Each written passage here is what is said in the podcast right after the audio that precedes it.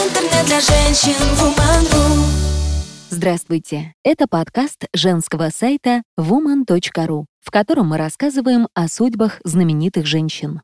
В этом выпуске речь пойдет о Фаине Раневской. Будучи потрясающе талантливой, она в полной мере так и не реализовала свой актерский дар. Считала себя дурнушкой, но восхищалась красотой других женщин. Играла вторые роли, но стала знаменитой актрисой. Все это Фаина Раневская, равной которой не найти во всем мире. Профессию я не выбирала, она во мне таилась. Именно так Фаина Раневская объяснила свое решение стать актрисой, но ее судьба сложилась не слишком удачно. Раневская всю жизнь была королевой эпизодов и не сыграла ни одной главной роли. Этот факт творческой биографии она отмечала в свойственной манере. «Я как яйца, участвую, но не вхожу». Наша героиня родилась 27 августа 1896 года в семье богатейшего человека Таганрога Герша Фельдмана, владельца фабрик, магазинов, доходного дома и собственного парохода. Откуда же взялась фамилия Раневская и почему отчество Георгиевна? Это все придумки самой Фани, ее настоящее имя, с детства жившей в выдуманном мире, потому что в реальном никому не было до нее дела. Отец был погружен в работу, мать посвящала все время чтению романов, а не собственной дочери. А старшие сестры были такими красавицами, что страшненькая Фанни сама не хотела с ними общаться. Училась будущая звезда из рук вон плохо. Всю жизнь Раневская будет писать с ошибками, сказалось нежелание выполнять задания по русскому языку. Лишь один предмет она любила до беспамятства — литературу. Пушкина и Чехова читала запоем. Собственно, псевдоним «Раневская» она и позаимствовала из его «Вишневого сада». Вскоре пришла и любовь к театру. В очередной раз, прогуливая школу, Фанни купила билет на дневной спектакль, а когда вышла с него, была полна решимости стать актрисой. Отец-бизнесмен высказался резко против задумки дочери и, желая отговорить ее, отметил, что на такую уродину, как она, никто и не посмотрит. Девушка проглотила столь обидные слова, а через некоторое время сбежала из дома, имея при себе лишь чемодан с парой платьев да немного наличных. Ни в одно из театральных училищ девушка не поступила. Неспособная и дурна собой констатировали в приемной комиссии сразу нескольких вузов. Отказы не помешали Фаине Раневской, теперь она представлялась именно так, шаг за шагом начать строить свою карьеру. После летнего театра в поселке Малаховка последовали Московский камерный, Театр Красной Армии и Театр имени Моссовета. Играя в театре, 19-летняя Раневская до беспамятства влюбилась в одного актера. Статный красавец, покоритель женских сердец, а внимание с его стороны наша дурнушка и мечтать и не могла. И вдруг он сам напросился к ней в гости. Получала Фаина тогда копейки, но, не думая, что будет есть до следующей зарплаты, спустила все на вино, закуски и новое платье. Кавалер появился в точно назначенное время, но не один, а в компании сногсшибательной красотки. «Не погуляйте пару часов, дорогуша, а я вас здесь подожду», без зазрения совести произнес этот наглец и выпроводил за дверь хозяйку дома. В своих мемуарах под названием «Смех сквозь слезы» Раневская вспоминала, что это была ее первая и последняя любовь в жизни. Если с мужчинами отношения не складывались, то с женщинами, наоборот, они были более чем близкие. Слухи о нетрадиционной сексуальной ориентации звезды советского театра и кино ходили даже тогда, когда о подобном и думать нельзя было. По воспоминаниям современников Раневской, особенно близка она была с актрисой Павлой Вульф. Официально та считалась подругой Фафы, ее педагогом и доброй покровительницей. Женщины уж очень любили уединяться в комнате Павлы Леонтьевны и этим лишь разодоривали злых сплетников. Кроме Вульф, Раневской приписывали связь с Риной Зеленой, прожившей со вторым мужем 40 лет, и Татьяной Пельцер, которых также подозревали в принадлежности к ЛГБТ-сообществу той поры. Впрочем, все это лишь домыслы.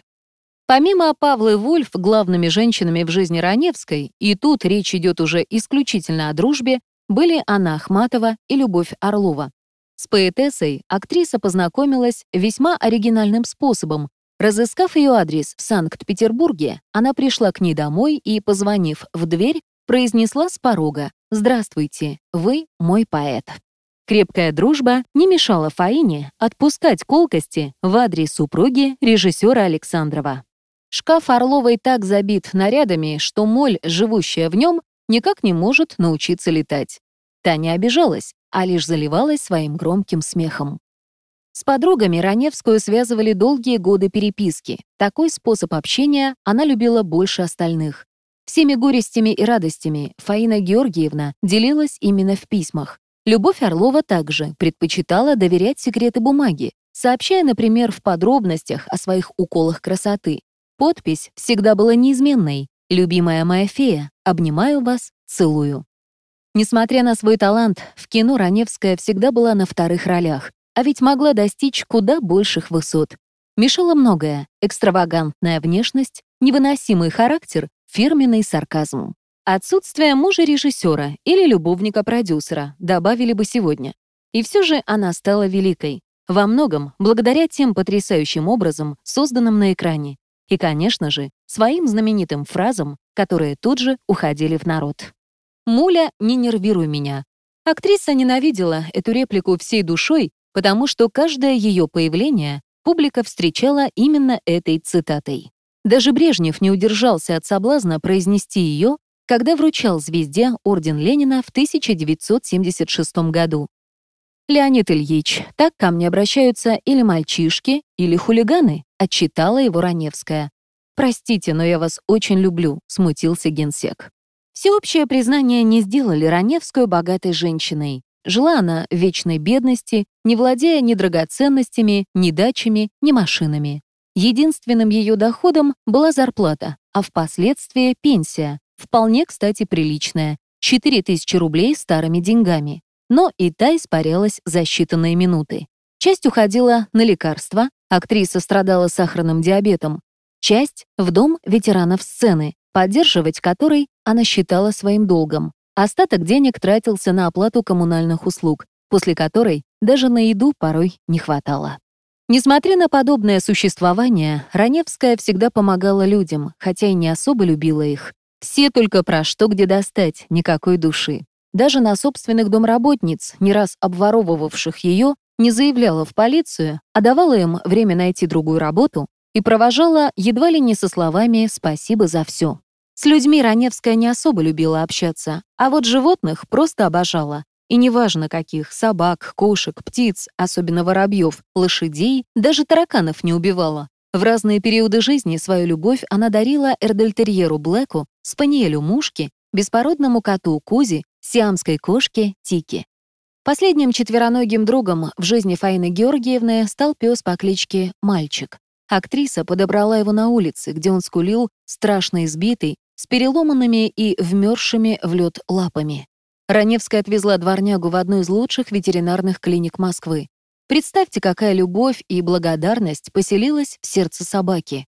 Он до конца ее жизни оставался преданным и верным защитником. Квартиру охранял так, что порой в нее не могли попасть даже давние знакомые актрисы. «Моя собака живет как Сара Бернар, а я — как Син Бернар». И правда, и собака, и цветы, и птицы не одиноки так, как она. Страшное слово «одиночество», произнесенное ею без желания вызвать сострадание. А так, скорее констатация. «Девочка, если бы вы знали, как я одинока». Этими воспоминаниями в 1987 году делилась Марина Ниюлова, талантом которой Раневская искренне восхищалась и с которой близко дружила до конца своих дней. В последний раз они виделись в день смерти Раневской 19 июля 1984 года. Ниелова заехала к ней перед спектаклем «Спешите делать добро», с которого и началось их знакомство, а уже будучи в театре, узнала, что Фаина Георгиевна умерла. Причиной смерти Фуфы Великолепной стала остановка сердца.